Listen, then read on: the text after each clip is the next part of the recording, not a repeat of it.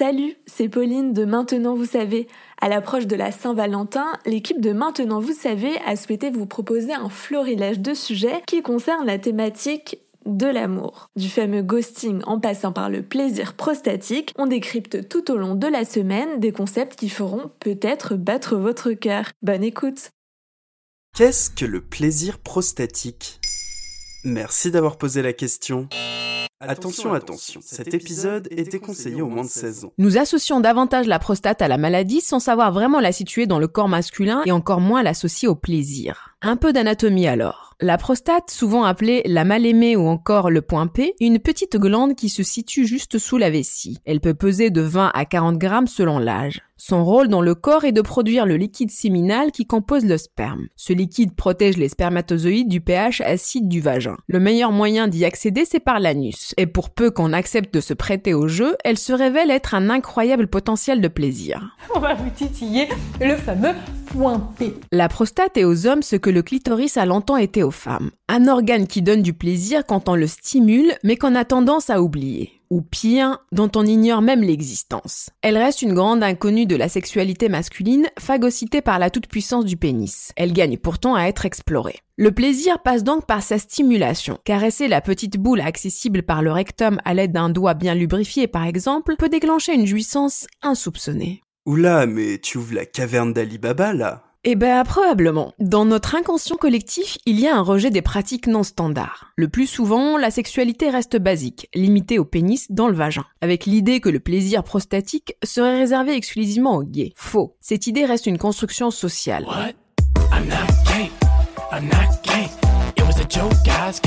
À savoir que le massage prostatique peut réduire le risque du cancer de la prostate, peut donner des réactions plus fortes et retarder l'éjaculation pour les personnes souffrant d'éjaculation précoce. Non seulement la stimulation de la prostate provoque des orgasmes plus longs, plus intenses ressentis dans tout le corps, mais elle remet de la sensualité et de l'intériorité dans une sexualité masculine hétéro, souvent phallocentrée, qui peut finir par tourner en rond. Attends, attends, tu veux dire que l'homme qui habituellement pénètre pourrait se faire pénétrer?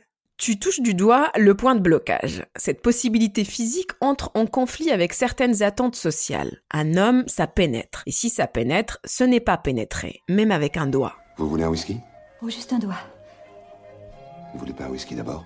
Une idée indissociable de la virilité chez les hommes hétérosexuels dans nos sociétés contemporaines. Nathalie Giraud-Desforges, sexothérapeute, rappelle La zone anale est porteuse de mémoire et de préjugés. Elle est associée à un fardeau générationnel genré. Le plaisir prostatique, contrairement au plaisir éjaculatoire, n'emmène pas vers la descente. Il n'y a pas de période réfractaire. Il peut donc durer longtemps et se répéter plusieurs fois à la suite. Pourquoi donc s'en priver? Bon, ok, admettons que tous ces blocages soient levés. Comment on atteint le plaisir prostatique techniquement parlant? Plusieurs possibilités s'offrent aux curieux explorateurs qui osent franchir le pas. Soit vous préférez pratiquer d'abord en solitaire l'auto-exploration, et dans ce cas, les masseurs prostatiques peuvent être de bons alliés. Soit vous êtes assez à l'aise pour explorer avec votre partenaire. Dans ce cas, commencez par lui offrir une manicure. La personne pénétrante doit absolument avoir les ongles limés. Mais c'est vrai que le sexe anal, ça fait partie de ces activités. Je préfère que tout le monde soit au courant. Voilà.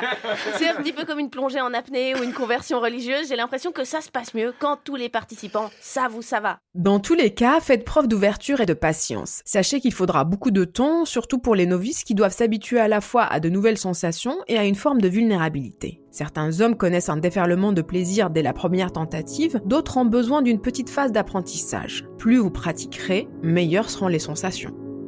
Enfin, et pour ceux qui auraient besoin d'un accompagnement théorique, sachez qu'il existe des ateliers d'initiation au plaisir prostatique, comme à Paris, co-animé par la sexothérapeute Nathalie Giraud-Desforges avec Adam, l'auteur du blog nouveauplaisir.fr, le site de la sexualité décomplexée, ludique et respectueuse. Voilà ce qu'est le plaisir prostatique.